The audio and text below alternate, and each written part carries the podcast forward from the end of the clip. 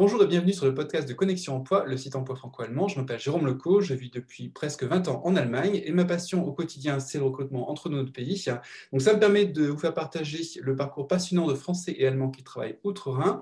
Donc j'avais toujours eu envie de vous faire découvrir ces Français et Allemands qui décident de faire le pas pour aller vivre en Allemagne ou en France et qui réussissent dans de nombreux domaines. Donc j'espère que ces interviews vont vous inspirer pour traverser le Rhin. N'hésitez pas à les partager par WhatsApp, à noter ou commenter ce podcast sur Spotify, iTunes et SoundCloud. Aujourd'hui, j'interviewe Romain. Bonjour Romain. Bonjour Jérôme. Alors toi, je crois que tu habites à Bonn en ce moment. Exactement, j'habite à Bonn depuis un an. ah, d'accord. Et, euh, est-ce que tu peux me dire qui tu es en une phrase? Euh, Oui, je m'appelle Romain Deltour, je suis Lillois et event manager. Comment tu es venu à, venir en Allemagne? Euh, Eh bien, tout simplement par les études et la passion pour la langue ou la passion pour les langues. Euh, c'est-à-dire que euh, depuis, depuis que je suis très jeune, je suis passionné par les langues, j'apprends beaucoup de langues et j'ai fait des études de langue étrangère appliquée. Et de fil en aiguille, j'en suis arrivé à faire un premier, un, premier semestre à l'étranger, donc en Allemagne, puis un deuxième, et ensuite j'ai fait Erasmus. D'accord, je te demandais si c'était un, un... Du coup, exactement. Et là, en fait, je suis allé, euh, je suis arrivé dans la région de la Roure, donc à Essen, et euh, ça m'a tellement plu que j'y suis resté. Qu'est-ce qu'est-ce qui rend justement la, la Roure attractive? Parce qu'on a toujours l'impression que c'est une région de réputation minière, euh, sidérurgique, avec tout ce qu'il mmh faut. Qu'est-ce que tu as aimé là-bas? Alors moi, ce que j'aime surtout dans la région de la Roure, c'est vraiment le fait que tout soit très proche et qu'il y ait pas mal de choses à faire. c'est vraiment un endroit qu'il faut connaître mais une fois qu'on le connaît, c'est vraiment, il y a tellement de choses à faire et euh, c'est vraiment, euh, vraiment super. Euh, alors, j'imagine qu'après tes études, tu as dû aussi candidater. enfin, est-ce que tu, as cherché un, job en, Allemagne après avoir terminé tes, études? Oui, tout à fait. En fait, j'ai pendant mes études même, c'est-à-dire que je suis parti faire mon master à Essen, où j'ai fait un master Kulturviet, donc culture et économie. Ah, d'accord, c'est un euh, de deux, comment dire, de deux thèmes en fait, de deux domaines. Exactement, c'est deux domaines qui se mélangent. C'est un peu comme LEA mais en Allemagne. Mhm. Et, euh, et, justement, en fait, euh, j'ai décidé pendant mes études de chercher un travail qui correspond à ce que je pouvais me représenter de, de, ce que j'aimerais bien faire. Et j'ai trouvé justement un boulot en tant qu'événement de manager événementiel. Tu étais Werkstudent, c'est ça? C'était que tu avais le statut étudiant exact, Exactement, j'étais Werkstudent. Et donc, du coup, j'ai pu, euh, euh, j'ai pu apprendre euh, toutes les ficelles de, du, du, métier avant de rentrer à temps plein dans le, dans le, dans le marché. Donc, en fait, Werkstudent, c'est à côté.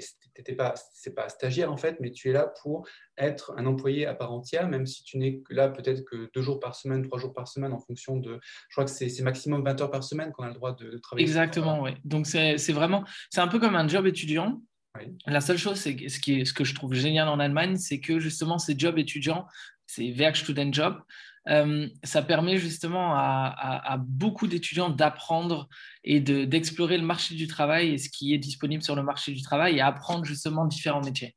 Alors, comment tu as fait justement pour trouver ce, job en fait de Werkstudent? Euh, J'ai cherché sur, un, sur les réseaux sociaux, donc euh, Crossing ou Xing, euh, qui est très connu en Allemagne ou qui été très connu en Allemagne. Donc, c'est le LinkedIn allemand. Exactement. Et, euh, et là, j'ai trouvé l'offre et c'était euh, à Kettwig, donc dans le sud de Essen. Et à la place d'envoyer un email, je me suis permis d'imprimer mon CV, d'aller sonner à la porte et de donner mon CV. Et c'est ça qui leur a plu. Alors, comment tu t'es présenté, comment tu t'es entre guillemets vendu en fait auprès de, de l'entreprise? Euh, ben, Tout simplement, je me suis présenté et euh, la personne qui a ouvert la porte, ce n'était pas ma, ma, chef actuelle, euh, c'était quelqu'un d'autre. Et quand elle m'a dit que la chef n'avait pas le temps pour me parler, etc., je dis, écoutez, je vous laisse mon CV, je pense que ça pourrait vous intéresser, j'ai vraiment envie de travailler pour vous, n'hésitez pas à m'appeler. Et un mois après, j'ai eu un appel justement de ma chef actuelle avec laquelle j'ai eu un entretien et je suis allé cash dans l'entretien, c'est-à-dire que j'ai expliqué que j'aimerais bien rentrer dans le marché euh, événementiel, que je n'ai pas encore d'expérience. Par contre, j'ai vraiment une soif d'apprendre et je donnerai tout pour, pour être le meilleur dans ce que je fais. Parce qu'elle a dû être surprise quand elle a, quand elle frappé à sa porte et qu'elle a, elle a, vu un Français frapper à sa porte. Bon, tu devais quand même déjà bien parler allemand après avoir étudié en Allemagne. Oui, exactement. Donc, c'est-à-dire que comme j'ai euh, fait pas mal d'études de langue, ça m'a vraiment aidé sur, ce point-là. Euh, par contre, c'est vrai que, que ce n'est pas tout. C'est-à-dire que le fait que je sois français et euh, international, ça a vraiment aussi joué un grand, rôle, puisque du coup, cette agence pour laquelle je, travaille à temps partiel maintenant fait des événements à l'international. Ah d'accord, tu travailles sur quel type de projet concrètement? Euh, ben Vraiment des projets événementiels B2B. Donc, euh, pour tout ce qui est euh, entreprise, nous, on organise en fait les séminaires des entreprises, on organise les congrès des entreprises et, et diverses, diverses événements d'entreprise que, que, nos clients ont besoin. D'accord, donc j'imagine maintenant que le format digital a dû prendre le dessus en fait sur les événements présentiels. Exactement. Donc le format digital a, digital a pris le dessus du fait de Corona, mhm. euh, puisque euh, rien d'autre n'est possible pour le moment ou très difficilement. Euh, et ce que je pense personnellement, c'est que l'hybride est l'avenir et le futur de l'événementiel. et donc, du coup, je recommande à tous les, toutes les personnes qui s'intéressent à l'événementiel de s'informer sur les plateformes qui sont disponibles en ligne, comment faire un live stream et comment organiser un événement hybride en respectant les règles, de, les règles sanitaires et de sécurité. hybride, ça veut dire qu'on peut avoir quelques personnes qui se rencontrent pour, euh, pour une discussion et que l'événement est transmis euh, de façon en ligne Exactement. Donc, une partie de l'audience est sur place et une partie de l'audience est en ligne, exactement. Ou alors, seulement les euh, keynote speakers, donc les personnes, les intervenants sont sur place et l'audience est en ligne. D'accord. Et tu, tu, as travaillé aussi pour les entreprises françaises? Euh, oui, j'ai travaillé pour des entreprises françaises, euh, donc pas mal d'entre elles, pour lesquelles on a fait des événements à l'international. Donc euh, en France, j'ai fait quelques événements, mais il y en a aussi beaucoup à l'international, dont Espagne, Portugal, Malte, etc. Et quelles euh, difficultés tu as pu, as pu, enfin, as, pu remarquer que ces sociétés rencontrent quand elles essaient justement de faire connaître leurs produits en Allemagne euh, dans l'organisation d'événements En fait, elles, euh, quelque chose ne font pas attention au début quand elles essaient justement de, percer le marché allemand à travers un événement? La plupart du temps, c'est que beaucoup de ces entreprises s'y prennent à la dernière minute. Mmh. Dernière minute, je, je veux dire qu'il faut un certain temps pour préparer l'événement. Et il n'y a pas que l'événement à préparer, il y a aussi la stratégie à préparer. Et beaucoup d'entreprises euh, veulent faire un événement sans avoir la stratégie. Donc, du coup, ils commencent à préparer un événement qui n'a pas de stratégie derrière, qui n'a pas forcément euh, de, groupe, cible derrière et le message adapté euh, au groupe cible. Donc, euh, c'est peut-être un petit peu le côté improvisation qu'on aime en France. Mais derrière, il faut vraiment assurer, et ce n'est pas toujours le, cas, en fait, si on ne si s'est pas suffisamment préparé. Exactement. Donc, beaucoup d'entre elles, en fait, n'ont pas, euh, euh, les, préparations nécessaires. Et c'est de ce côté-là que nous, on les aide. On leur donne vraiment les clés pour pouvoir faire un événement qui va réussir et pour pouvoir atteindre leur, euh, leur groupe cible. Donc, il doit, y avoir une diversité de formats que tu utilises, surtout que depuis un an, ça a beaucoup bougé euh, depuis le, le, corona, tous les, euh, tous les formats qui sont disponibles et les entreprises apprennent certainement en ce moment aussi à, utiliser ces, ces formats. c'est plus du tout la même chose que, ce qu'on a connu dans le présentiel. Donc, tu dois certainement voir aussi un, un effort d'adaptation que, que, doivent faire les gens en entreprise pour, pour utiliser ces formats maintenant.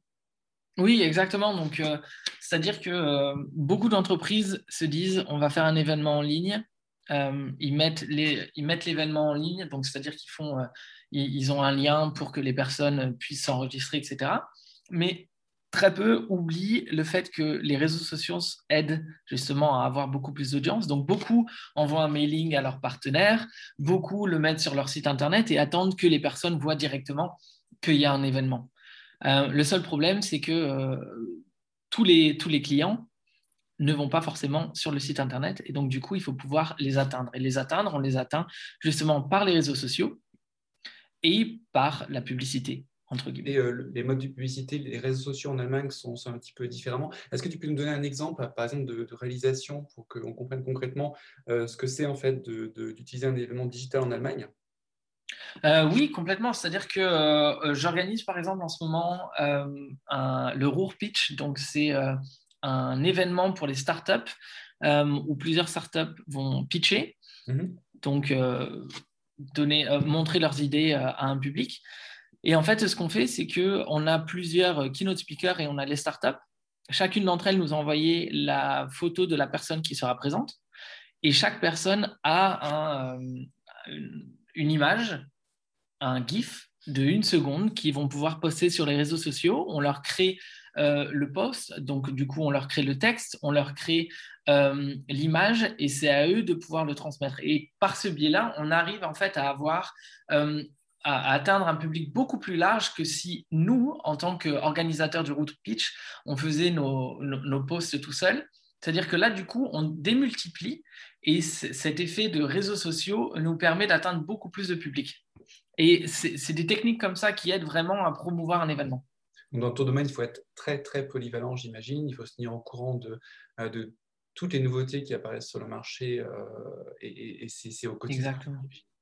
Exactement, donc il faut, il faut se connaître niveau marketing, niveau technique, euh, niveau entertainment, donc savoir un petit peu quels sont les show acts qui sont les plus intéressants pour, euh, pour le public. Euh, il faut se connaître niveau nourriture et boisson. c'est une particularité en, en, en Allemagne, c'est toujours un grand classique dont on parle souvent entre la France et l'Allemagne. Donc là, aussi, est-ce qu'il y a des petites choses en fait auxquelles il faut faire attention euh, quand on a une boîte française et que on veut essayer justement de, euh, par un événement hybride ou, mixte en fait, de, de, convaincre à travers la nourriture? Surtout, n'oubliez pas la bière. Ah, Ça, c'est très important. C'est-à-dire qu'en fait, on a beaucoup de clients français qui oublient à chaque fois euh, de mettre de la bière. C'est-à-dire qu'ils se disent Ah ben, on va mettre que du vin et des softs. Et non, c'est pas que du vin et des softs, il faut aussi la bière. Euh, éviter les plats assez, euh, assez spéciaux, par exemple le lapin. Euh, on a eu plusieurs événements internationaux où notre client voulait avoir du lapin et on a dit à notre client ne prenez pas du lapin parce que justement on va avoir un gros problème parce qu'on connaît ces situations-là. Donc c'est vraiment des petites choses comme ça qui font qu'un événement est réussi ou qu'il y a le buzz dans l'événement, c'est ça le problème. Mmh. Et, et c'est sur ces c'est sur ces thèmes-là où on est justement formé, les thèmes internationaux, à savoir euh, qu'est-ce qui est très français, qu'est-ce qui est très allemand, et euh, qu'est-ce qu'on peut apporter à l'international, et qu'est-ce qu'on doit éviter d'apporter. Donc là, là, ça fait euh, un petit peu plus de 7 ans que tu es dans, dans l'événementiel. Est-ce que c'est un domaine dans lequel il est facile de percer quand on est français en Allemagne?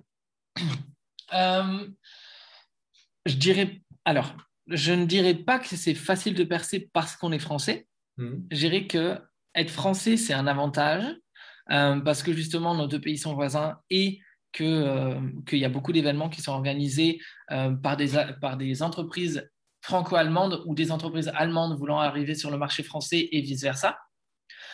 mais en fait, c'est facile de percer dans le métier dans le sens où, à partir du moment, et ça je le dis pour tous les métiers, à partir du moment où on en veut, et qu'on a la niaque, entre guillemets, euh, c'est sûr qu'on pourra percer. Il faut montrer qu'on a envie, il faut montrer qu'on est proactif, il faut montrer qu'on a envie d'apprendre, euh, lire le plus possible, écouter le plus possible à droite, à gauche et vraiment euh, essayer d'absorber absolument tout. Une fois qu'on arrive, qu'on a un pied dans, dans une boîte événementielle, essayer vraiment d'absorber le maximum.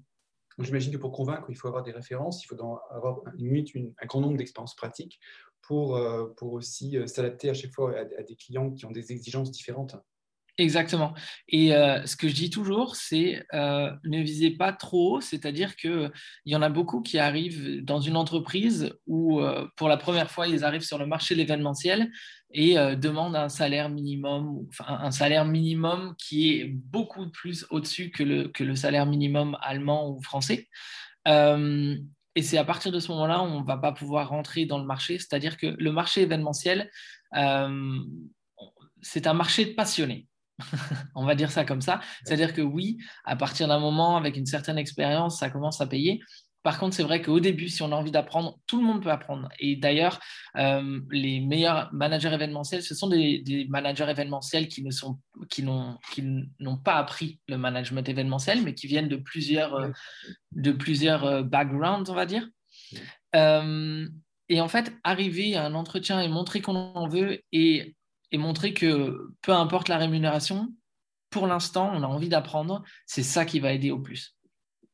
Donc là, tu, tu euh, t'es lancé aussi en tant qu'entrepreneur, c'est-à-dire que tu continues à travailler à mi-temps pour ton employeur actuel, mais aussi tu t'es laissé la liberté justement de, euh, d'être indépendant et d'aller chercher de nouveaux clients pour, euh, pour diversifier, diversifier ton expérience.